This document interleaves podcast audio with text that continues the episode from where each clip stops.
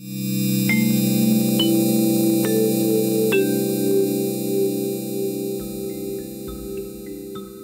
a todos, ¿cómo estáis? Mi nombre es Juan Jesús Vallejo, soy periodista, escritor y el director de los especiales de periodismo de misterio en Caracol Radio.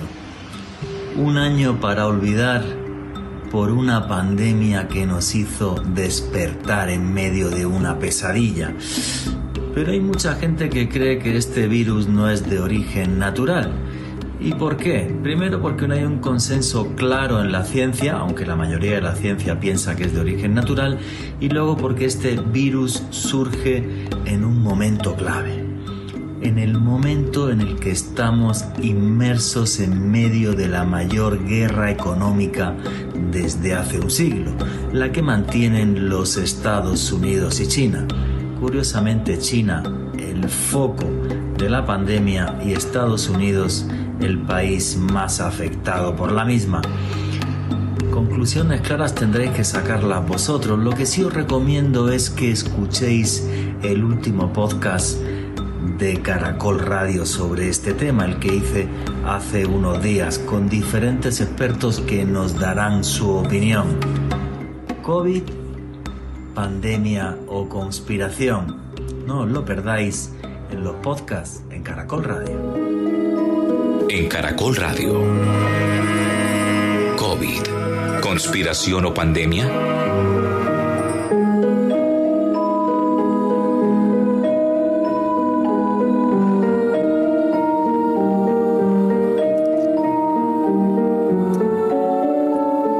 ...71 millones de contagiados...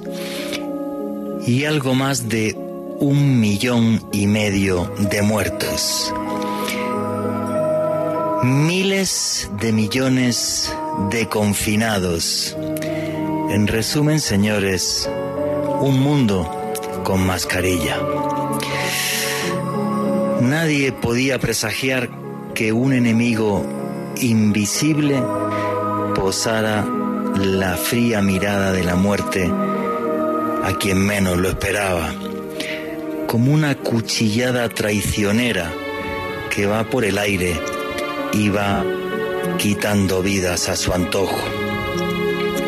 Un virus que lo ha cambiado todo, que ha cambiado nuestras vidas y que ha transformado la sociedad en la que vivimos.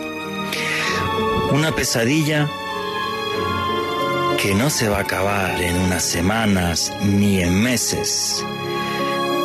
Por desgracia esa mascarilla va a ir en nuestros rostros durante varios años. Y todo es como una especie de, de galimatías, de noticias, de estimaciones, de tanta información que yo creo que casi que nos puede llegar a volver locos. Pues por ejemplo, las estimaciones de diferentes organizaciones como el Fondo Monetario Internacional y otras nos hablan que solo en América Latina habrá 28 millones de pobres nuevos. En el mundo esa cifra se estima que en el año 2021 puede llegar a ser de 150 millones de nuevos pobres. Y aquí empiezan todo un cúmulo de casualidades y de cosas eh, extrañas que nos hacen, no sé, tener ciertas dudas o cierta desconfianza. Un virus que justo aparece en el momento en el que estábamos viviendo la mayor guerra comercial desde hace siglos, la que mantienen Estados Unidos y China por ser la primera potencia económica del planeta. Estos dos países son los implicados en la mayor guerra comercial, repito, desde hace siglos. Qué extraño que el virus aparece en China y que el mayor afectado en número de fallecidos y de contagiados sean los Estados Unidos de América. Un virus que mm, justo aparece cuando estamos ante la cuarta revolución industrial, la inteligencia artificial, la computación cuántica y otros factores harán que en los próximos años se pierdan decenas de millones de empleos. Y repito, todo un número de casualidades, de hechos, que son cuanto menos inquietantes. No sé si algún biólogo les ha dicho esto, pero los chinos llevan comiendo murciélago varios miles de años. En cambio, el virus aparece justo ahora en este momento. También otra casualidad inquietante es que diferentes analistas mundiales ya habían dicho que en el año 2020 habría una gran debacle económica, que sería la continuación de la gran recesión del año 2008, debido a que no se habían corregido toda una serie de factores estructurales. Uno de, estos economistas era Nouriel Rubini, una de las mentes brillantes del mundo de la economía, el economista que predijo la crisis del año 2008. Pues esta vez tampoco se equivocó, aunque le echen la culpa al COVID, pero ha habido una gran recesión económica mundial en este año 2020. Un virus que va a hacer que las diferencias entre países ricos y pobres aumenten todavía más. la razón es muy sencilla. Los países ricos llegarán a una nueva normalidad en torno a un año, mientras que los países pobres llegarán a esta famosa nueva normalidad en dos años. Obvio, dos años de crisis económica dañan mucho más que un año de crisis económica, más si hablamos de em, economías ya maltrechas como las que tenemos, por desgracia, los países subdesarrollados. Y con todo este galimatías de datos, pues hay mucha gente que habla de conspiración. Y bueno, pues en cierta medida yo creo que esto es entendible. Aunque yo no quiero ser hoy conspiranoico, no quiero elucubrar y no lo vamos a hacer como jamás lo hacemos en este programa. Aquí lo que hacemos es periodismo y lo que ponemos encima de la mesa siempre son hechos. Todos los datos que les acabo de dar son hechos. ¿Qué hay detrás de estos hechos? Pues ustedes, ustedes deciden qué hay detrás y qué no. Pero fíjense qué cúmulo de casualidades. Estábamos en el momento de mayor guerra comercial de la historia. Los economistas decían que en el 2020 la economía se iba al carajo. Es justo el momento en el que arranca la cuarta revolución industrial donde se van a perder millones y millones de empleos. Y justo en ese momento, ¡pumba! este golpe seco que dejó al mundo paralizado y que se está llevando millones de vidas y ojalá me equivoque, pero creo que se va a llevar unas cuantas más. Lo que puedo decirles como periodista eh, hoy día, y más que como periodista, como ser humano, es simple y sencillamente decirles una cosa, y es que espero que esta pesadilla acabe pronto y que se lleve la menor cantidad de vidas posibles. La verdad que no sé ustedes, yo anhelo ya y tengo ganas de un mundo sin mascarilla. Pero ¿saben lo que también me gustaría? Vivir en un mundo sin máscaras, sin caretas y que nos digan la verdad de lo que está sucediendo.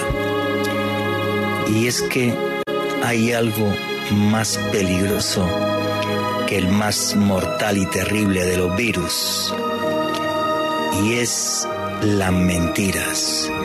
La mentira, señores, es lo que está provocando que vivamos en el mayor momento de polarización del mundo desde hace muchas décadas, un momento tan tenso que muchos analistas lo comparan con el mundo preguerras que hubo antes de la Segunda Guerra Mundial.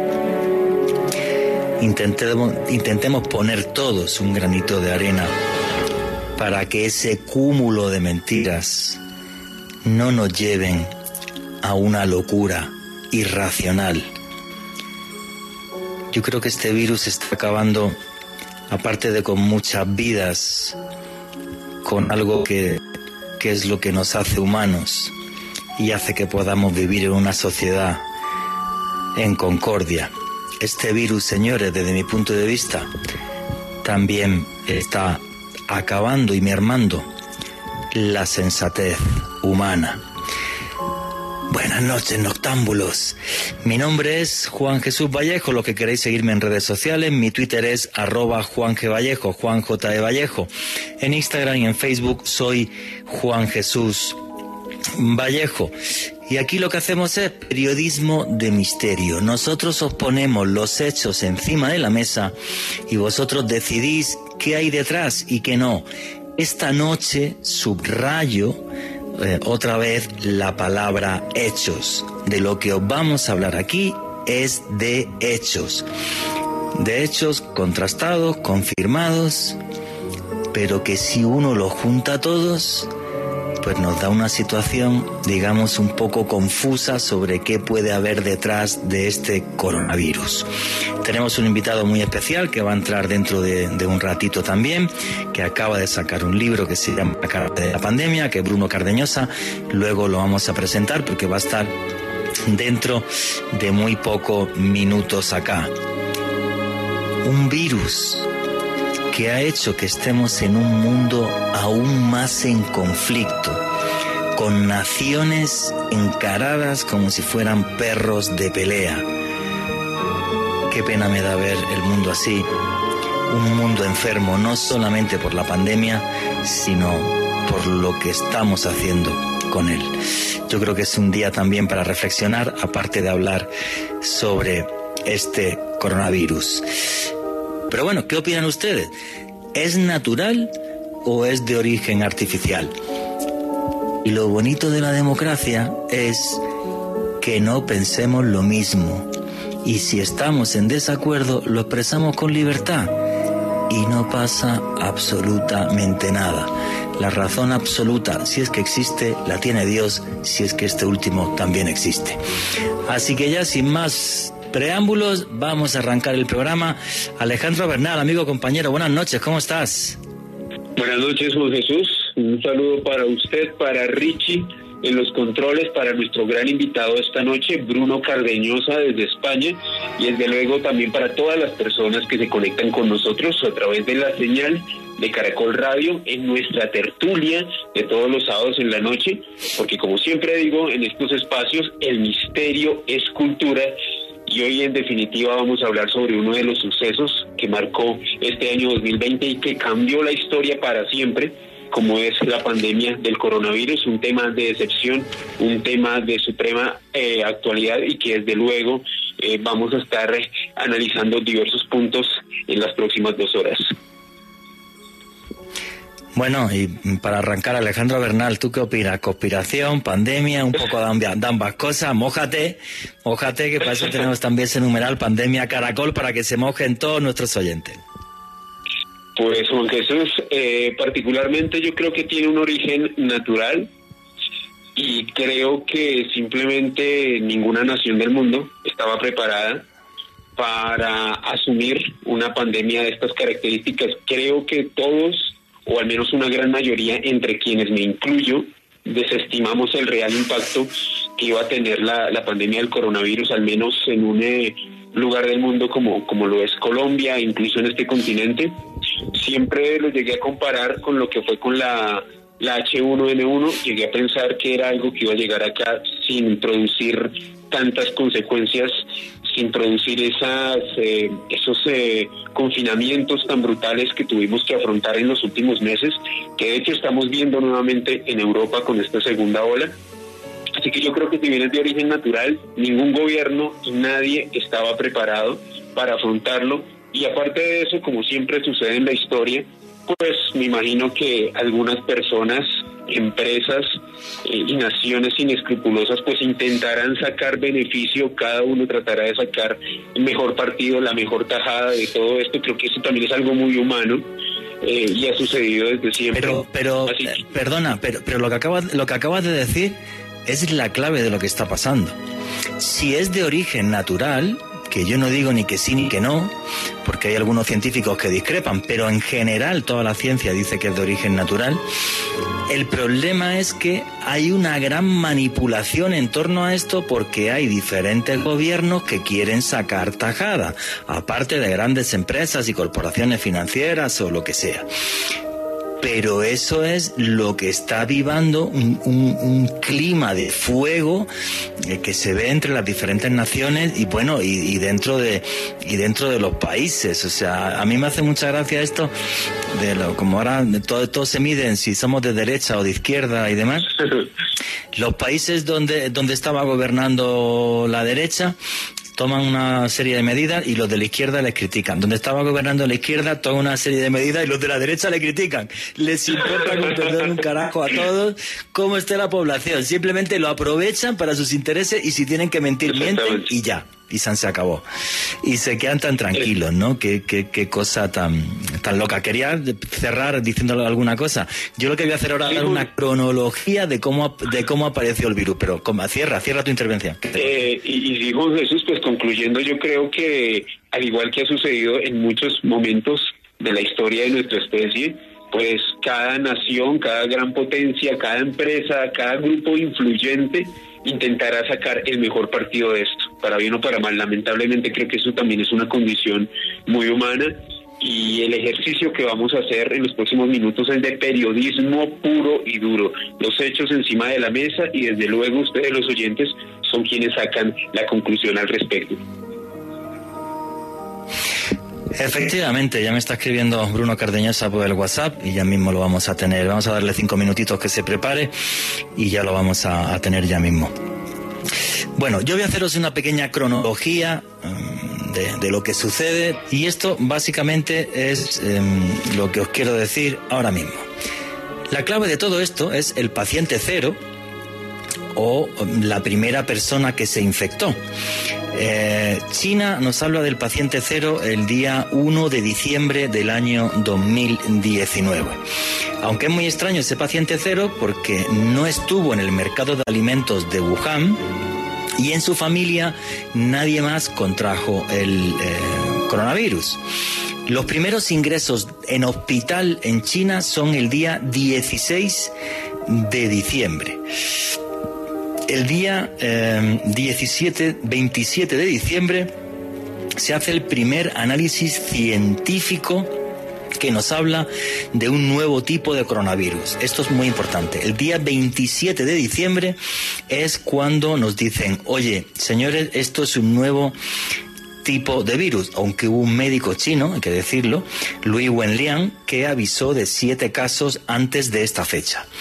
Y a él le dijeron que se callase eh, la boca, luego a, a, ese señor, por desgracia, al final falleció y hoy día es un héroe incluso en China. Él avisó de siete casos antes del día 27 de diciembre.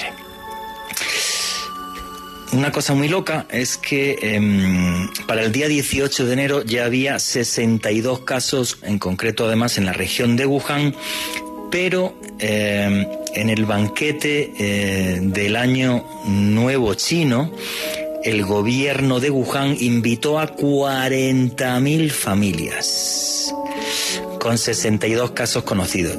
Esto, claro, es una espoleta para el virus para que explote a lo bestia.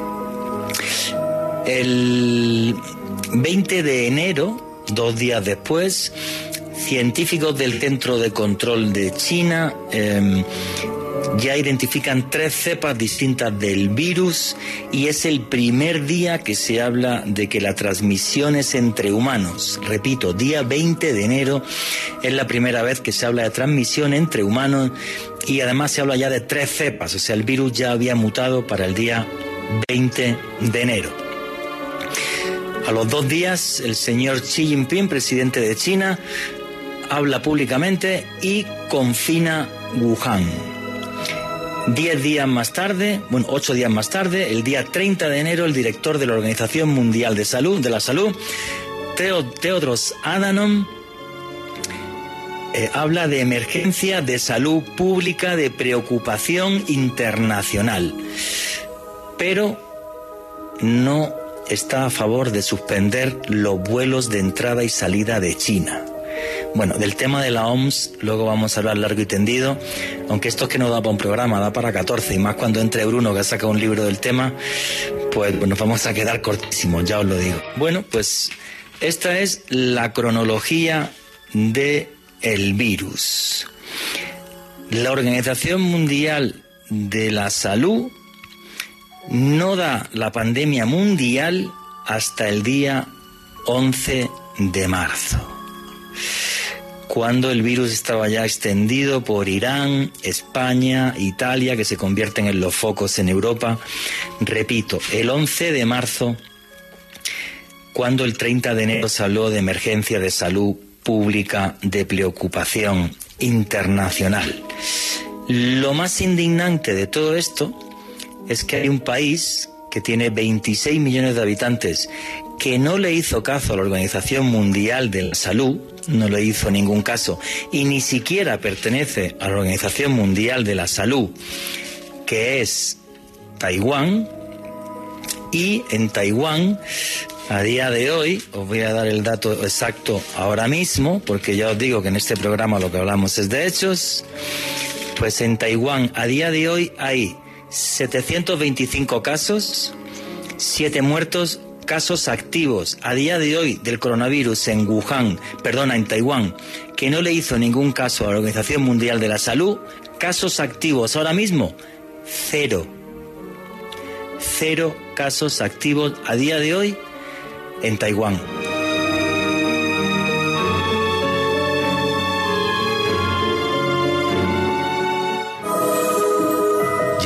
Con COVID. ¿Conspiración o pandemia?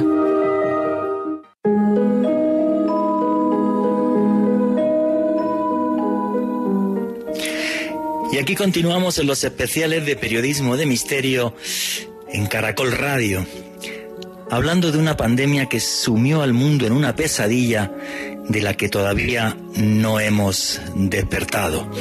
En esta primera media hora os hemos hecho una cronología de cómo arranca el virus en Wuhan y se extiende por todo el mundo, con toda una serie de cosas que no están muy claras, por ejemplo, cómo Taiwán, no haciéndole caso a la Organización Mundial de la Salud. Repito, a día de hoy solo siete fallecidos, casos 725, casos activos cero. Y cuando arrancaba el comienzo del programa os decía que un periodista, buen amigo, iba a estar en directo, ya está en directo y este compañero Bruno Cardeñosa, buenas noches, ¿cómo estás? buenas madrugadas para ti. Hola, buenas, lo que sea. Eh, no sé si son noches o madrugadas. Eh, fíjate que yo hago un programa aquí. Eh, yo venía ahora en el taxi pensando un poco en lo que es la magia del tiempo, en cierto modo, porque allí que hora tenéis ahora en Colombia, las 10 y 54, ¿no? 10.40. 10.40, 10.40 para ser Sí, tengo el, el, teléfono, el, el, reloj de ordenador un poquito adelantado. Pero bueno, pues a las 10.40 he hecho ya el programa, el programa de radio ha acabado a las 4 de la madrugada y ahora estoy con vosotros antes de haber empezado el programa de radio. O sea, es absoluta magia lo que ha ocurrido, ¿no? Viajaste en el tiempo. Oye, Bruno, de, tú has sacado un libro que se llama La cara B de la pandemia, pero como es la primera vez que estás en Caracol Radio, me gustaría que le dijeras a la audiencia de Caracol Radio quién es Bruno Cardeñosa. Pues eh, eh, igual alguien en la audiencia me lo dice, no lo sé todavía quién, soy. Eh, soy un periodista y un buscador. como, como periodista es mi obligación buscar las cosas. Seguramente yo me he especializado en buscar cosas del mundo de lo desconocido, de lo misterioso, de lo enigmático y como todo el mundo, como todo el mundo, sin excepción, me vi afectado por lo que estamos hablando esta noche. Y yo quise un poco darle sentido a todo esto. Empecé a escribir un libro fundamentado en una sección del programa de radio eh, que yo hago es una sección que se llama La Cara B y como su nombre indica es una sección rebelde que busca una explicación eh, diferente a lo que está ocurriendo, eh, que busca lo que hay detrás de la versión oficial, pero cuando lo estaba haciendo me estaba dando cuenta de que muchas cosas de las que había hablado tenían su lectura a propósito de todo esto. Entonces reconvertí ese libro en un libro especializado en la cara B de la pandemia, la cara B de lo que estamos eh, viviendo absolutamente todos sin excepción, porque seguramente no ha pasado nunca antes y no pasará nunca después, afortunadamente, y esperemos que sea así, pero todos todos nos hemos eh, visto afectados en todos los sitios del mundo, en todos los rincones, con más, con menos fallecidos, con más o con menos casos, pero de alguna forma nos hemos visto afectados por todo esto que está ocurriendo, que nos ha llenado de incertidumbre, de dudas, de preguntas y de miedo y de, eh, de, cosas que vienen eh, a propósito de todo lo que está ocurriendo. Soy un periodista, pero un periodista, digamos, de lo alternativo, que busca lo alternativo y que busca no respuestas, eh, porque ya quisiera yo encontrarlas, eh, pero sí busco informaciones que tienen que ver con el mundo de lo alternativo. mi referente, digamos, los referentes pueden ser esos, los de la cara B, los, las explicaciones alternativas a las cosas o las explicaciones alternativas o por lo menos buscar detrás de la apariencia, buscar detrás de, de la cara A de las eh, cosas eh, que está pasando y que está ocurriendo. Bueno, eh, eh, tú eres también referente en España porque diriges un programa de radio que se llama La Rosa de los Vientos. Mucha gente estaba esta tarde en Twitter diciendo que bueno que esté Bruno Cardeñosa eh, aquí en Caracol Radio. Tremendamente felices de que, de que estés acá. Y quiero comentar un par de cosas para, para, que te integres bien al programa. Una es, me he estado ojeando tu libro seriamente y me parece genial porque más que también que hablar del COVID, que hablas del COVID, haces una reflexión del mundo actual y de cómo esto está transformando el mundo actual en algo que no nos gusta mucho. Y ahí estoy total y absolutamente de acuerdo. Como, la cara de las cosas, eh, las que ya existían, un poco aparecen eh, ahí. Por eso se titula así el libro. Eh, yo me estaba enfrentando a cosas en esa sección, a cosas que están en el mundo, cosas que están ahí latentes, y el COVID, la pandemia, sirve para ponerlas en práctica. Para poner en práctica esas lecciones oscuras que eh, algunos habían aprendido durante un tiempo y que necesitaban una piedra de lanza, un tobogán, para poder eh, manifestarlas y ponerlas en práctica. Bueno, pues es esto, la pandemia, lo que ha ocurrido, lo que está ocurriendo, lo que les ha servido para ponerlas en práctica. vamos a meternos en eso, pero yo te quiero hacer un pequeño resumen de lo que llevamos de programa hasta ahora. básicamente lo que he hecho en la introducción y luego y luego comentando, vale, es eh, hemos empezado hablando básicamente de toda la historia del famoso paciente cero. ¿Dónde está el paciente cero? Exactamente, el paciente cero arranca el día 1 de diciembre en, Wuhan.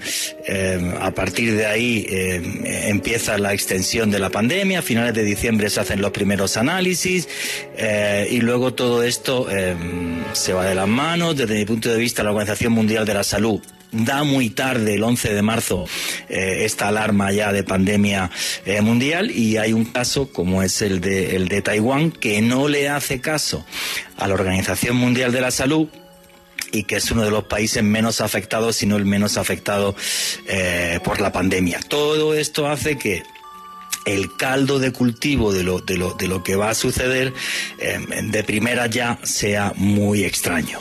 ¿Qué opinas tú sobre el arranque de la pandemia y del origen de la pandemia, si te quieren, si te quieren mojar también? Y ya quisiera yo tener eh, las respuestas a un asunto como este. Eh, por un lado está que evidentemente se produce el primer caso el 17 creo de noviembre. El 1 de diciembre se produce la primera víctima en China, en Wuhan. Ese parece el origen de la pandemia en el sentido de el enfermo localizado, el paciente cero, pero eso no quiere decir que no existiera antes eh, el virus. Digamos que tipificado, notificado, si ahí se da el paciente cero. Otra cosa es que el virus existiera antes, en China o en otros sitios. Sí es cierto que algunos estudios eh, todavía eh, en una fase un poco preliminar sitúan al virus incluso en otros eh, países, incluso algunos en, Europa también, antes de esa fecha, que pudo salir de Europa hacia China. Eso no lo sabemos, o de China hacia Europa mucho tiempo antes. Eso no lo sabemos y seguramente no lo sabremos eh, nunca. El primer caso, el primer caso tipificado como COVID sí se produce en Wuhan, pero eso no quiere decir eh, que el virus no exista antes. Hoy se localiza el primer caso de un nuevo tipo de sarampión en China, pero eso no quiere decir que no existan eh, casos anteriores. Es eso. Eso no quiere decir eh, nada de, antes. Eh, también, por ejemplo, en Barcelona, en una ciudad como Barcelona, en las aguas residuales de el verano anterior se encontraron rastros de lo que podía ser ese virus, de lo que podía ser aguas que habían dejado, aguas fecales que habían dejado personas que podrían estar infectadas. Seguramente en algunas partes del mundo ya estaba el virus eh, presente.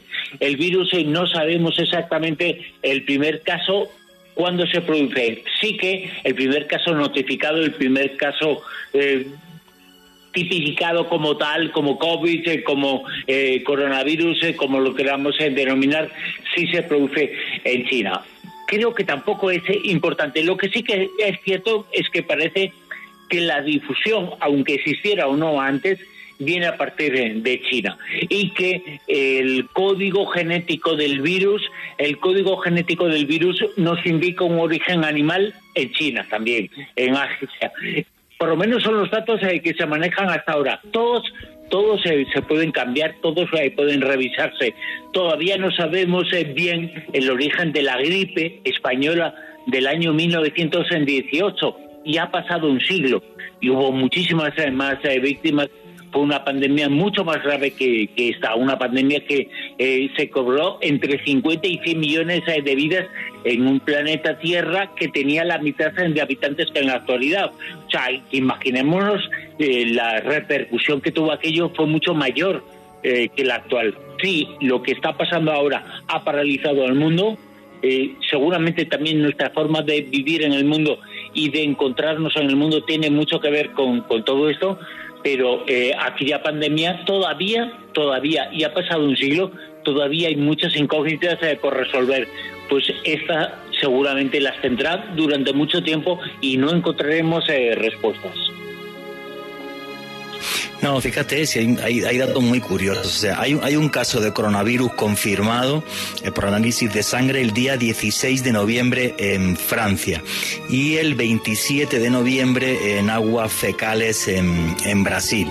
O sea, el virus estaba circulando antes. También hay un estudio eh, de la Universidad de Harvard que em, con fotografías de satélite de los hospitales de de Wuhan del verano de 2019, pues hay mucha más afluencia de coches que el verano eh, anterior. Además, en el buscador, en el buscador Baidu en, China, ese verano aparecen eh, muchas veces repetidos los síntomas del coronavirus de gente que estaba enferma. Efectivamente, es el día 1 de diciembre cuando se da, digamos, el pistoletazo pero el virus mm, estaba, estaba desde antes. Yo sí es cierto que, que he sido muy, muy crítico en mi canal de YouTube, por ejemplo, en, en Oculto tras la sombra, un canal que tengo junto con Alejandro Bernal, sí fui muy crítico con la Organización Mundial de la Salud porque fueron muy lentos a la hora, por ejemplo, de decir, oiga, pues si este virus está en China no tenemos claro la peligrosidad, intentemos restringir los vuelos y demás, pero eso tenía toda una serie de connotaciones económicas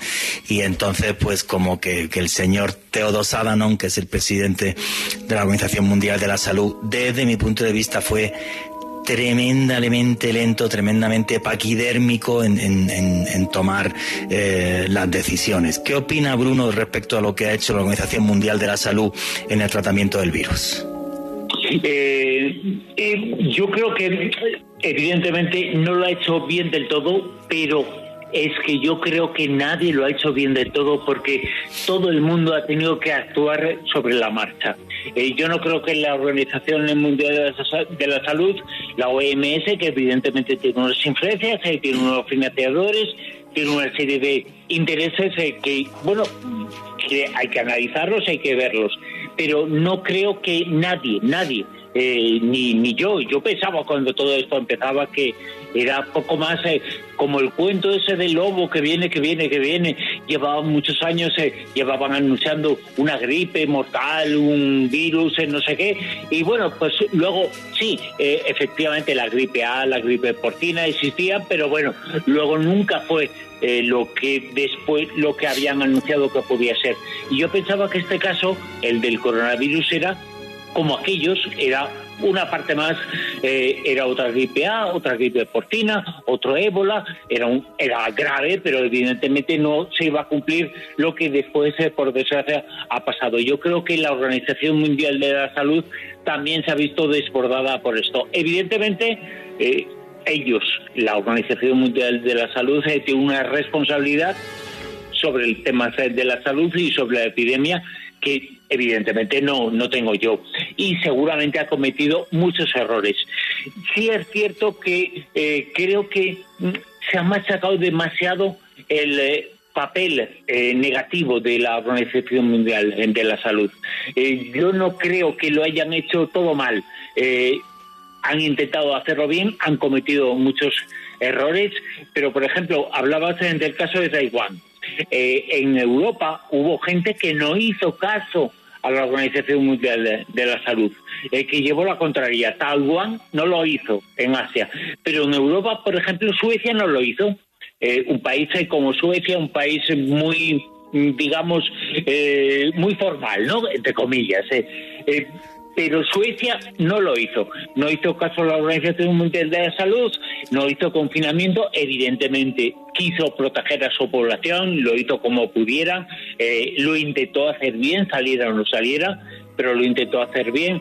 Es una población muy concienciada, es una población eh, con gente muy, eh, con una tecnología muy desarrollada y había cosas que ellos podían hacer y luego tenían una forma de ser que ayudaba a que no existiera el contagio. Y durante esos primeros meses de la pandemia, esa primera parte, esa primera ola en Europa, eh, porque es distinto en América, en América del Norte, en América del Sur, en Europa, eh, por fechas, eh, seguramente sí se ha confirmado en este tiempo, en estos meses, casi un año desde que comentó todo, sí se ha confirmado que las estaciones, que la estacionalidad influye de alguna forma. Por ejemplo, ahí en Colombia habéis tenido el momento peor de la pandemia después eh, que en España. España lo tuvo un poquito antes, lo tuvo más eh, con el calor. Bueno, pues eh, seguramente tiene mucho que ver. Y aquí cuando acababa el, el, invierno fuerte, pues se recuperó un poquito la cosa. Y allí, cuando aquí se estaba recuperando un poco la cosa, se vivió peor allí. Esa es mi sensación, que tiene mucho que ver. Pero sin embargo, hoy, hoy, hoy mismo, Suecia es de los países eh, que peores eh, datos dan en todo, en todo el continente europeo de cara a la pandemia. No ha funcionado. En la primera ola funcionó, en la segunda ola no funcionó, no ha funcionado nada. Seguramente es el país, bueno, seguramente no, es uno de los países con más eh, letalidad en el virus. No hizo caso al principio, pero parece que el virus después le ha afectado totalmente. El caso de España, por ejemplo, España siguió igual excesivamente al pie de la letra eh, todo lo que tenía que ver con eh, lo que decía la OMS. Lo siguió en la primera parte de la, en la primera ola. Lo siguió al pie de la letra. Afectó muchísimo. Hubo decenas de miles de muertos. Y hoy Hoy, en la segunda ola, España es uno de los países que está mejor en Europa, que está siempre muy inestable, como todos los países que, están en Europa, pero los datos eh, nos sitúan en mejor eh, posición respecto a otros eh, países. Aquí en la primera ola, por ejemplo, había mucha envidia de Alemania, que bien lo está haciendo Alemania, que estupendamente lo está haciendo Alemania. Alemania no tiene problemas, bueno, todos tenían problemas, pero Alemania tiene menos casos. Tenemos que fijarnos en el ejemplo alemán, que no hacía, entre comillas, no hacía total caso a la Organización Mundial de, la Salud. Bueno, pues Alemania pasó la primera ola bien y la segunda ola le está azotando muchísimo. Yo creo que el coronavirus eh, es como un ser inteligente, eh, con maldad. Eh, dice, te has librado al principio, voy ahora a por ti. y le pasó a Alemania, le pasado a Suecia, le pasó a España en su momento, a Italia, por desgracia, es un país que le ha afectado la primera ola, la segunda ola, a Francia casi, casi también, todavía peor en la segunda que la primera, el Reino Unido muy fuerte la primera, fuerte eh, la segunda. Eh, yo creo que nadie se libra eh, de todo eso y tampoco se ha librado la Organización Mundial de la Salud, que ha cometido muchos fallos, muchos fallos, pero en mi opinión no han sido intencionados. No han sido, en mi opinión, creo que nadie ha, sido intencionadamente malo, pero todos lo han podido hacer mal en algún momento, ¿no? Es que yo creo que el problema de este virus es que se está utilizando como una especie de arma arrojadiza. Yo esta tarde cuando estaba echándole un vistazo a tu libro, eh, tenías una reflexión que me encantaba, que es que países gobernados por la izquierda toman X medidas y los de la derecha los trituran automáticamente. Países gobernados por la derecha, eh, la izquierda automáticamente los tritura. O sea, el problema de este virus, aparte de los millones de muertos que se va a llevar y de los millones de pobres que va a crear, que eso luego quiero que hablemos en la siguiente hora, el problema es que se ha utilizado como un arma arrojadiza y lo que está retratando es, digamos, a la clase política mundial y a un mundo que ha perdido la sensatez, como pasó en el periodo de entreguerras entre la Primera y la Segunda Guerra Mundial. O sea, es como si este virus, aparte de matar un montón de gente, por desgracia, estuviera sacando a la palestra los problemas que ya iba, se iban fraguando en el mundo y lo que ha hecho es empujarnos a todos a que nos peleemos ahí como, como, como pitbull, metidos en un ring y sacándose la cara los unos a los otros, los de la izquierda a la derecha, los de la derecha a la izquierda, para arriba, para abajo, y luego en medio de toda una serie de connotaciones, como es la mayor guerra económica que hemos vivido durante siglos entre Estados Unidos y China, y otra serie de connotaciones que no va a dar tiempo ahora esto lo que ha hecho es, eh, no sé, o sea, es más bien como una cizaña, ¿no? O sea, como para que los peleemos todos contra todos, la izquierda la derecha, Trump con China. ¿Qué opinas de todo esto? Que en el libro yo, yo creo que lo recoge súper bien. Fíjate, eh, Trump, eh, Trump lo podemos situar a la derecha, ¿no? Ha tenido Estados Unidos muchísima influencia negativa, ha tenido el coronavirus y sigue teniendo, iba a decir, decenas de miles de muertos, no cientos eh, de miles en, en, Estados Unidos. Él se sitúa a la derecha, lo podemos situar. La izquierda le ha dado bien por su política. En nuestro país, España, digamos que un gobierno más o menos de izquierda, no de izquierda como, como se dice aquí, pues de centro izquierda, muy muy al centro, pero bueno, una cosa es lo que lo que se dice, pero es un poquito de izquierda. En la derecha ha dado muchísima caña al gobierno, pero esa derecha la de aquí no ha dado caña a la derecha de Estados Unidos. La izquierda de España eh, no ha dado, ha dado caña a la izquierda, a la derecha de Estados Unidos, pero no ha dado caña a la izquierda de Suecia, que va fatal. Entonces, yo creo que el, el virus, además de matarnos, de matarnos, nos ha vuelto locos. O sea, además de eh, afectar a la salud eh, corporal, también afecta a la salud eh, mental. La población está enfrentada y eso sí que es un problema, porque vamos a curar afortunadamente se va a curar. Dentro de un año no hablaremos de esto. Yo creo que las vacunas sí van a ayudar, van a tener una fuerza, por un lado médica y por otro psicosociológica, y el futuro va a ser sin pandemia, con la salud recuperada pero recuperaremos en la salud. No sé si la paz es social. Eh, lo que ha ocurrido en Estados Unidos con, el, con las elecciones en Estados Unidos, pues igual no hubiera pasado sin la pandemia. No os vayáis que ya mismo regresamos aquí en los especiales de Periodismo de Misterio en Caracol Radio.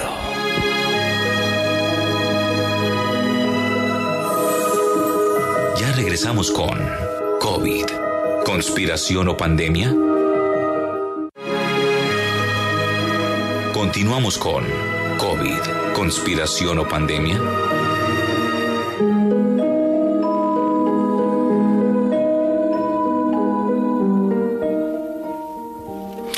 Y aquí continuamos en los especiales de periodismo de misterio en Caracol Radio. Una enfermedad que puso el mundo patas para arriba. Una enfermedad que confinó a miles de millones de personas y que va a cambiar la sociedad en la que vivimos. Un virus que no sé si lo que tiene de peligroso es que acabe con millones de vidas humanas o que nos enfrente más socialmente y a nivel de unos países contra otros. El odio nunca fue una buena medicina. Mm, se ha montado toda una serie de conspiranoia eh, detrás de esto y en cierta medida es normal. Eh, tú en tu libro, Bruno, hablas de, un tema que a mí me, fascina. Sabes que mi último libro, eh, Conspiración, cómo nos manipulan las élites del mundo, pues hablo de, un montón de cosas. Y hay una historia que tú comentas en tu libro que, a mí me tiene loco, esta historia, que es que en, en Estados Unidos en 1997 eh, se creó eh, un proyecto, un laboratorio de ideas que se llamó el Proyecto para el Nuevo Siglo Americano. Detrás de este proyecto para el Nuevo Siglo Americano estaban eh, los Bush y esta gente en el año 2000 publican un documento que se llama Reconstruyendo las defensas de Estados Unidos. Y voy a leer un parrafito de este documento y ahora le doy la palabra a Bruno para que Bruno nos comente esto y luego quiero que Alejandro Bernal nos haga una pequeña radiografía de esta guerra entre Estados Unidos y China. Lo que habla este documento, repito, no lo digo yo, lo dice este documento que se llama Reconstruyendo las defensas de Estados Unidos, publicado en el año 2000, eh, lo que dice exactamente es esto. En la actualidad, Estados Unidos no tiene rival a escala global.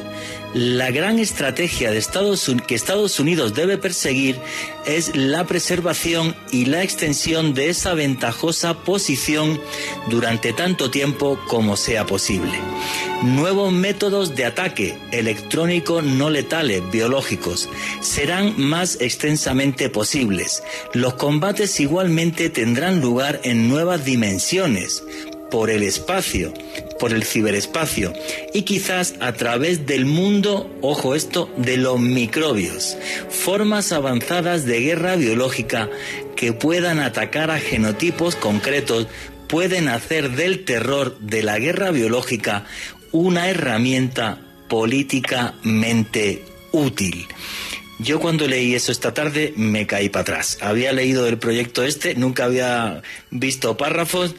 Eh, Bruno Cardeñosa, esto es eh, la filosofía de Maquiavelo llevada a un extremo eh, absurdo. Y entonces, claro, con datos como este es normal, creo yo, que, haya personas que digan, bueno, pues estos tíos están pirados para empezar, o sea, están locos, eh, como, señores de, un partido republicano, del que sea en Estados Unidos, pueden llegar a escribir esto y que se haga público. Lo que estamos diciendo es completamente cierto, aquí ponemos los hechos encima de la mesa. Bruno, ¿qué, qué, opinas de cosas como esta que están detrás de la conspiranoia del coronavirus? Aunque esto no tenga nada que ver con que el coronavirus sea, sea natural. Evidentemente, eh, esa información eh, la, dieron a conocer, ese informe eh, lo dieron a conocer y contaba, contaba entre otras cosas esas. Luego se ven los efectos. Si tienen algo que ver, si tienen algo que ver, han salido perdiendo, porque indiscutiblemente uno de los países que más ha perdido en esta guerra mundial por el control, por el dominio, es Estados Unidos. Eh, respecto sobre todo a China, a Oriente. Ese ha pedido muchísimo, estaba a la cabeza, eh, sigue a la cabeza seguramente, pero el coronavirus ha cambiado mucho el, espectro y el panorama mundial. Se ha recuperado incluso Rusia. Estamos, vamos a ver cómo se está recuperando Rusia. Si sale un país de los grandes perjudicados por todo esto, es Estados Unidos. Si son responsables, lo han hecho muy mal, porque han salido perdiendo, les ha salido el tiro por la culata, totalmente. Eh, hay eh, una serie de, predicciones eh, sobre eso, pero mm, yo creo no deja de ser curioso. Fíjate que la gente, eh, la tendencia política que decía eso, es la tendencia política que ahora acusa a los chinos de estar detrás de, eso. Entonces algo no encaja, eh, porque no es, eh, claro, para entender la política norteamericana no tiene nada que ver con la política de Colombia o la de España. Allí sí que el país y la gente se están divididas en dos por un lado republicanos y por otro demócratas. Y no existe otra cosa, no existe otra cosa. Nadie está ni siquiera en término medio. Estás a un lado o estás a otro.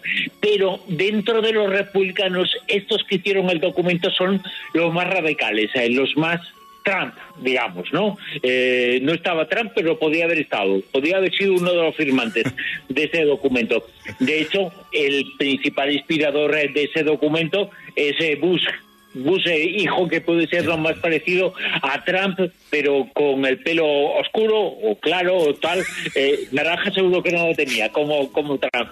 Pero, eh, pero puede ser eh, el, el, más parecido a Trump. Bueno, pues Trump, la gente del entorno de Trump es la que firma este documento y son ahora los que acusan a China de estar detrás de todo esto. Seguramente cuando decían eso, decían lo cierto, pero cuando acusan a China de estar detrás, bueno, China eh, sale evidentemente en el tablero mundial ganando, eh, en el tablero mundial ganando, pero China ya estaba ganando en algunas cosas antes, en ese tablero. China se estaba imponiendo en algunas cosas y el poder económico y eh, poblacional y demográfico de China es muy importante, pero a China también le ha afectado esto mucho, muchísimo a nivel de salud.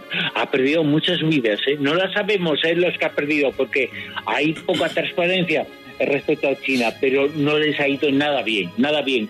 Y seguramente, aunque dentro del país el coronavirus a ella ha hecho que en el tablero, en la pieza sea más importante, pero por ejemplo, la influencia de China en el mundo tiene mucho que ver con su emigración. No sé si pasa allí en Colombia o no, eh, no lo sé, pero aquí en España muchos chinos se están volviendo a China, eh, porque aquí no se les quiere ver. Eh, los establecimientos, las tiendas están cerrando muchas y los chinos se están volviendo a ir a, China. Pero eso no sé si pasa en otros países, ¿no? No, Aquí no. Aquí ten en cuenta que la presencia, la, presencia china es de grandes empresas que traen grandes inversiones a Colombia, porque ellos entienden que en Sudamérica. Aquí pequeñas empresas, ¿no? Pequeñas, eh, comercios, básicamente, ¿no? Sí. Sí, sí, aquí no, aquí no. No, o sea, esto es una cosa muy loca. Para meternos en, el ajo un poco esto em, y para entender por qué hay mm, tanta conspiranoia en torno a esta historia, eh, le quiero preguntar a Alejandro Bernal, tenía preparado para contarnos por qué hemos llegado a este punto de guerra comercial entre Estados Unidos y China. Y en medio de esta guerra comercial, el coronavirus, que es lo que hace que pues eso, nos tiremos ya mm, toda la porquería a la cara. Bueno, hay que tener en cuenta que en esta década, la década del 20, se van a suscitar tres cosas muy importantes que van a marcar esta época. Precisamente una de, la, de ellas va a ser la computación cuántica, la otra va a ser la inteligencia artificial y la tercera vendría siendo el 5G. Y en todos esos campos, la potencia hegemónica en este momento, desde luego, que es China. Pero haciendo un contexto muy rápido, Juan Jesús, para ubicar a todos los oyentes, hay que tener en cuenta que todo esto no viene solamente de este inicio de la década de los 20 de este siglo, sino que podríamos remontarnos a hace 20 años. En el año 2001, China entró a la Organización Mundial del Comercio y pasó un hito muy importante. El mundo comenzó a fabricar en China y desde luego esto produjo un gran auge de la producción a bajo costo en todo el mundo. En el año 2008, China organizó los Juegos Olímpicos, hizo una demostración de poder ante todo el mundo y aparte de eso sucedió la, quiebra de Lehman Brothers que según algunos historiadores y economistas fue una de las grandes depresiones, la gran depresión después de la que sucedió en el año 29. ¿Qué sucedió en este contexto? Estados Unidos se tuvo que endeudar para hacerle frente a esta crisis económica y su principal prestamista era China. Es decir, China adquirió una gran cantidad de deuda de los Estados Unidos. Se comenta que en esa época Estados Unidos llegó a deberle a este gigante asiático más de un billón de dólares. Y sin embargo, el otro granito en esta década que está a puertas de terminarse sucedió en el año 2013, llegó al poder en China Xi Jinping y definitivamente este señor cambió para siempre la política y la visión de China en el mundo. Quiso realizar una, un manejo más expansionista. China dio un salto fundamental, principalmente en el desarrollo económico, comenzó a apoyar a países en vía de desarrollo y en paralelo Estados Unidos comenzó un proceso de decadencia que venía también desde el 2001. En ese momento le estaban haciendo frente al 11 de septiembre a esa lucha contra el terrorismo, invirtieron mucho dinero, mucho gasto militar, comenzaron a manejar muy mal su economía. Coincidencialmente, en el año 2013, la administración del gobierno federal de los Estados Unidos dejó de funcionar por dos semanas. Básicamente ocurrió una polarización política, se llegó a un extremo en que el Congreso no fue capaz de ponerse de acuerdo en cómo financiar los servicios fundamentales y en paralelo China estaba gestando lo que se conoce como la nueva ruta de la seda. Y, claro, todos estos factores son los que hacen eh, que mucha gente eh, sospeche. Pero el problema de esta sospecha es que se está traduciendo en esa polarización política absurda que estamos viviendo y que es lo que a mí me parece eh, mucho más peligroso. Porque es que ahora no se puede decir en el mundo bueno, pues que el mejor la batalla comercial. Si es China, China o es Estados Unidos, Estados Unidos. Ya directamente te tachan de fascista o de comunista o no sé qué. O sea, creo que hemos perdido la sensatez hasta para eso. Ya mismo seguimos aquí en los especiales de periodismo de misterio en Caracol Radio.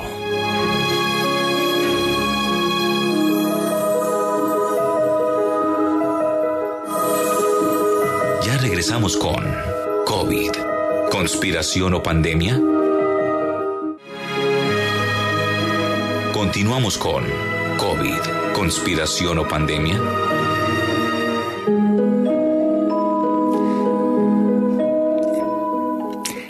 Y aquí seguimos en los especiales de periodismo de misterio en Caracol Radio, hablando de una enfermedad que creo que ha vuelto al mundo, además de todo, loco. Alejandro Bernal quería cerrar ya esta radiografía sobre la guerra comercial entre Estados Unidos y China. Tras eh, la creación de esta nueva ruta de la seda, China comenzó a expandir su esfera de influencia y el último gran capítulo de esta guerra comercial nos lleva a marzo del año 2018. El gobierno de Donald Trump que claramente pues tiene una línea bastante proteccionista de la economía norteamericana, pues grabó eh, a una serie de productos chinos con unos aranceles. Por su parte, China respondió con aranceles a más de 128 productos estadounidenses. Entre ellos se suscitó una gran polémica con Huawei, que creo que hasta el día de hoy pues eh, sigue estando en la palestra pública, pues pues debido a que aparentemente pues Huawei no va a poder seguir funcionando con actualizaciones normalmente en los Estados Unidos. Lo cierto, Juan Jesús y oyentes, es que esta guerra económica ha suscitado algo que Kevin Rudd, ex primer ministro de Australia, denomina como la Guerra Fría 1.5 y él comenta que en efecto le da le da este término a esto que está sucediendo en este momento debido a que la pasada Guerra Fría que vivimos a mediados bueno, en gran parte del siglo pasado, era una guerra que se caracterizó por la total desconexión entre Estados Unidos y Rusia, pero en, la Unión Soviética en ese momento. Pero en este punto de la historia, las economías norteamericana y China están bastante interconectadas. Y sobre esto hay una hay unas cifras bastante interesantes, y es que para enero del año 2020, o sea, hace casi un año, había 70 mil empresas estadounidenses en China, algunas de ellas facturaban 100 mil millones de dólares anuales. Por ejemplo, la, General Motors es eh, una de las empresas que más vende autos en China y por ejemplo Apple, que es una marca norteamericana, el segundo país donde más vende productos es China. Es decir, estamos viendo una guerra de intereses, Trump tratando de imponer su modelo proteccionista, Xi Jinping tratando de imponer su visión expansionista, un modelo político en el cual se demuestra que China, a pesar de ser eh, una visión política y de mundo bastante cerrada, con bastante control, también puede llevar a la prosperidad. Así que es como una pugna de poderes desde la economía que desde luego ha afectado a otras esferas eh, en nuestro mundo. Porque lo que está clarísimo es que estamos en un mundo interconectado. Fíjate que Apple es eh, casi el 2% del PIB norteamericano, pero en cambio se fabrica, eh, se fabrica en China. Y todos compran y venden en todos lados hasta que llegó el señor Donald Trump y acabó con todo esto en, toda esta locura suya con el, con el America First que yo pienso que le ha hecho al, al mundo em, muchísimo daño. Y ya que he hablado de este personaje, que a mí me cae tan simpático, eh, cuando estaba viendo esta tarde el, libro de Bruno aquí en casa, em, Bruno, le, dedicas un espacio muy importante a todo el tema de la fake news, porque yo creo que no hemos vivido algo parecido a lo que estamos eh, viviendo, viviendo ahora, y en este clima de la fake news además entra el COVID, pero es que estamos viendo algo que yo creo que no habíamos visto nunca. Y es que políticos o un señor que es el presidente de los Estados Unidos o políticos de gran, entre comillas, bueno, de gran importancia, no de prestigio, prestigio no tiene ninguno, no les importa mentir. Les importa, pero un recarajo. Y se apoyan en las redes sociales para expandir sus mentiras. Pero es que esto está, yo creo que como moldeando la sociedad, lacrándola, y ahora lo que hacen estos, estos líderes se han convertido pues casi que en pastores religiosos más que en políticos a lo convencional, pero que esto es lo que nos llevó a una segunda guerra mundial y creo que la gente no es consciente de eso, ¿no, Bruno? Sí, sí, eh, totalmente de acuerdo. Fíjate, ahora que estabas diciendo eso, eh, me pasa a permitir una... Yo, mientras estabais hablando de lo de China y Estados Unidos, yo estaba pensando que la empresa más importante de Estados Unidos es Apple, fabrica sus ordenadores en China. Eh, uno se necesita al otro. igual que las personas nos necesitamos. Las personas, yo creo que la mejor vacuna Ojalá la vacuna acabe con todo esto, las eh, vacunas acaben con todo esto, no lo sé, eh, pero ojalá sí, pero nosotros eh, las personas tenemos una vacuna que puede hacer mucho daño al poder y la vacuna es llevarse bien, llevarse bien entre nosotros, no es tan complicado, tiene que nacer desde abajo para ir hasta arriba, que si alguien enfrente piensa otra cosa. Si alguien enfrente eh, defiende otras ideas, está en otro lado político, eso no significa otra cosa más que eso pero no nos enfrentemos, eh, no nos peguemos, no es eh, más eh, por eso, ni menos por eso, simplemente tiene una opinión distinta. No convirtamos las opiniones en odio porque ese paso ya lo dio la humanidad cuando se enfrentó en la Segunda Guerra Mundial. Y en la Segunda Guerra Mundial la humanidad necesitó dos cosas, dos cosas para enfrentarse. Una de ellas es una pandemia. Llegó la pandemia de gripe española, fue anterior, fue un detonante de la división del mundo, porque no solamente fue la pandemia, fue la división que generó. Y una crisis económica la hemos tenido también a partir del año 2008, que seguramente la crisis económica del 2008 eh, tiene una influencia mucho más importante en nuestras vidas que la crisis económica que se va a producir eh, con esto. Esto puede producir una crisis social, pero económicamente igual no tan fuerte como la del 2008, eh, en donde sí se rompió el techo. Ahora no se ha roto eh, los cimientos, se ha roto solamente el techo. Antes se rompió los cimientos y el techo.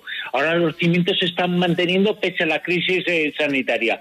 Entonces, no eh, tengamos mucho cuidado con el odio, tengamos mucho cuidado con defender y hacer nuestras fake news, noticias falsas, que solamente el raciocinio nos ayuda a comprender dónde está lo auténtico y dónde está lo falso. Si alguien dice que vuela, si alguien dice que vuela, es falso. Si alguien dice que fulano eh, es no sé qué, es falso, es auténtico y lo tenemos que saber. Utilicemos el raciocinio, no dejemos el uso en nuestro cerebro a otros, eh, porque entonces es eh, cuando vamos a salir eh, perdiendo.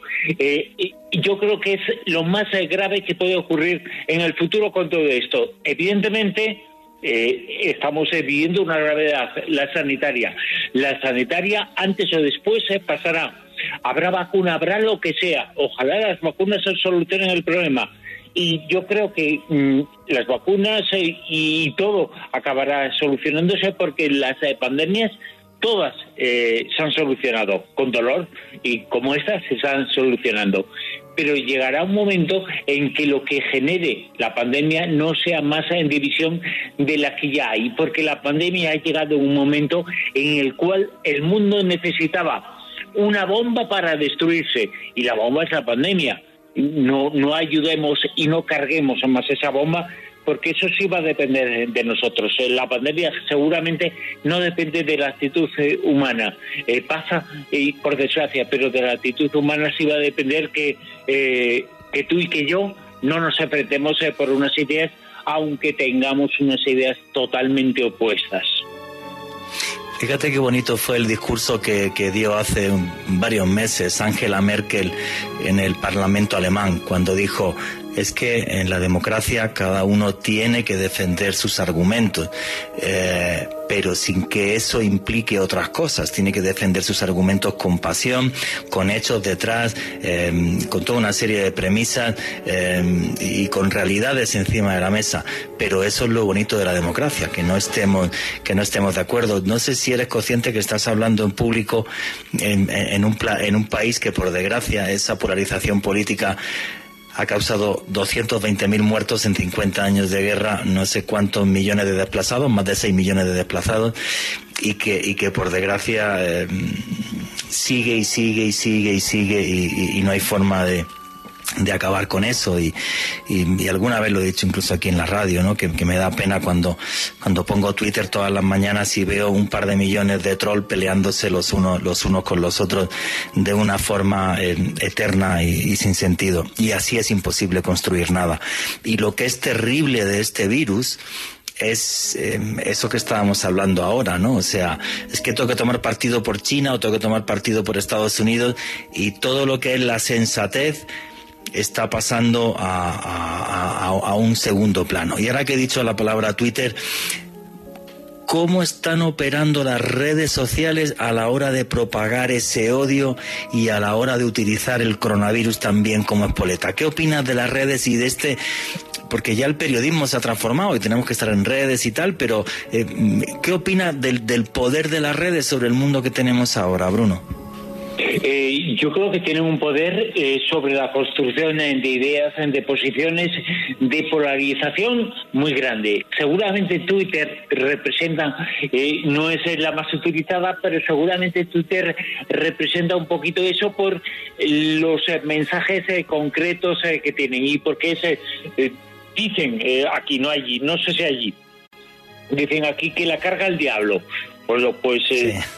Eh, eh, eh, es verdad, porque no hay nada con más insultos, seguramente porque la concreción, el insulto es muy concreto, se hacen muy pocas palabras.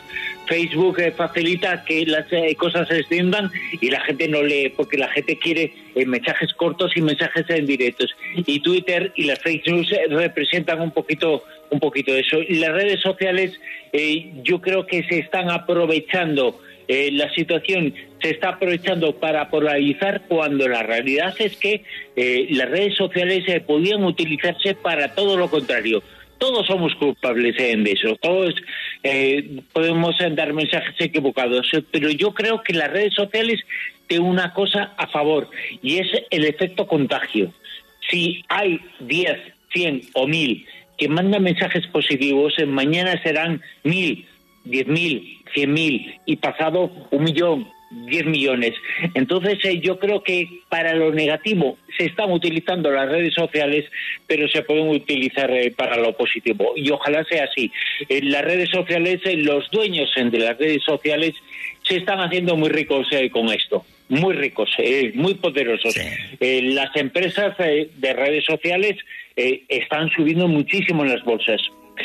No lo están subiendo porque representen la paz, lo están subiendo porque representan el enfrentamiento, el odio. Ellos viven del odio. Pues hagamos eh, realidad el futuro. Un futuro sin redes sociales o con otras, pues estupendo. Pero seguramente si pasa eso, habrá más paz en el mundo. Me parece buenísima eh, tu reflexión. También echándole un vistazo a tu libro, que por cierto está en Amazon, ahora tienes que decir eh, cómo puede la gente conseguir tu libro y tus redes sociales para toda la audiencia eh, de Caracol. Echándole un vistazo a, tu libro, hablas en un capítulo de una entrevista que le hiciste a un coronel, Ángel Gómez de Ágreda, y este señor te comentaba que el problema de todo esto es que eh, esto nos puede meter en una especie de, de, sociedad hipercontrolada, como habla Orwell en el libro 1984, un gran hermano, donde a todos nos vigilan, a todos nos controlan. Y cuando estuve leyendo sobre eso, me aterró tu reflexión y, la entrevista que le hiciste eh, a este señor. ¿Qué te comentó este señor y cuáles son tus opiniones personales sobre que el COVID va a hacer que entremos en un mundo más paranoico y más controlado?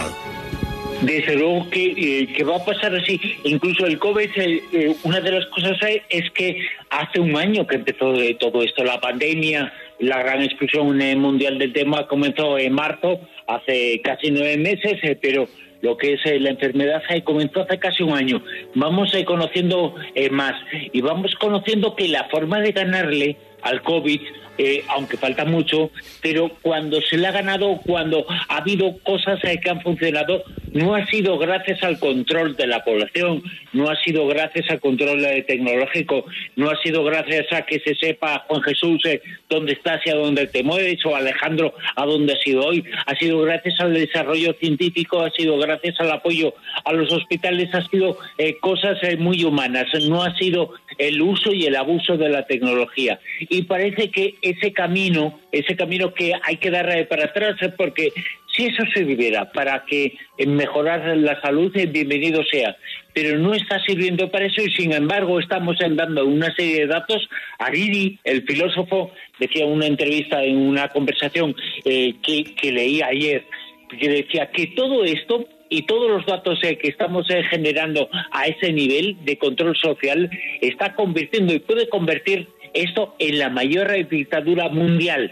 Eh, que, se, que, que nunca ha existido porque estamos diciendo absolutamente todo de, de, nosotros. Estamos confesando absolutamente todo lo que hacemos y esa información se está controlando. Cuando controlar y saber esa información y dar esa información no está ayudando a solucionar el problema. No se están dando cuenta. Los eh, programas informáticos en de localización de personas no están siendo la panacea. Eh, la panacea no existe, pero la panacea no va por ahí. La panacea va eh, por el apoyo a los científicos, a la sanidad, el apoyo a lo público, no el apoyo a la tecnología. Y parece que estamos dando cada vez más.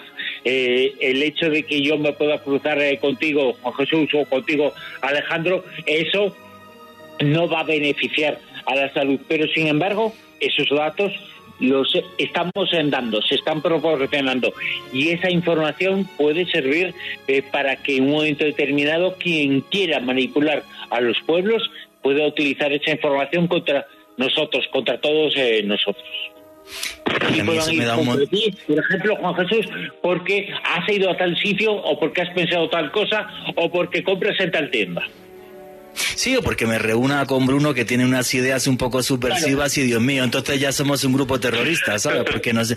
claro, pero claro, parece una cosa de perogrullo, pero no lo es. O sea, el problema es que estamos dando toda esta serie de datos y nos vamos a acostumbrar a, verlo como normal, cuando no es normal que tengamos que estar espiados y monitorizados las 24 horas dos días. Alejandro Bernal, quería contar algo sobre esta sociedad de control, Juan Jesús, hay una experta, Nadesh Roland, ella es directora de la Oficina Nacional de Investigación Asiática de la Universidad de Princeton, Y ella comenta que lo que ha ocurrido en los últimos años es básicamente la muestra de que el modelo de hipercontrol de la sociedad china también puede traer prosperidad económica y social. Así que no se nos haga nada raro, tal y como decía Bruno hace unos minutos, que en efecto este sea el modelo de sociedad que vayamos a tener que afrontar durante la próxima década algo que no me gusta, eh, pero absolutamente eh, para nada.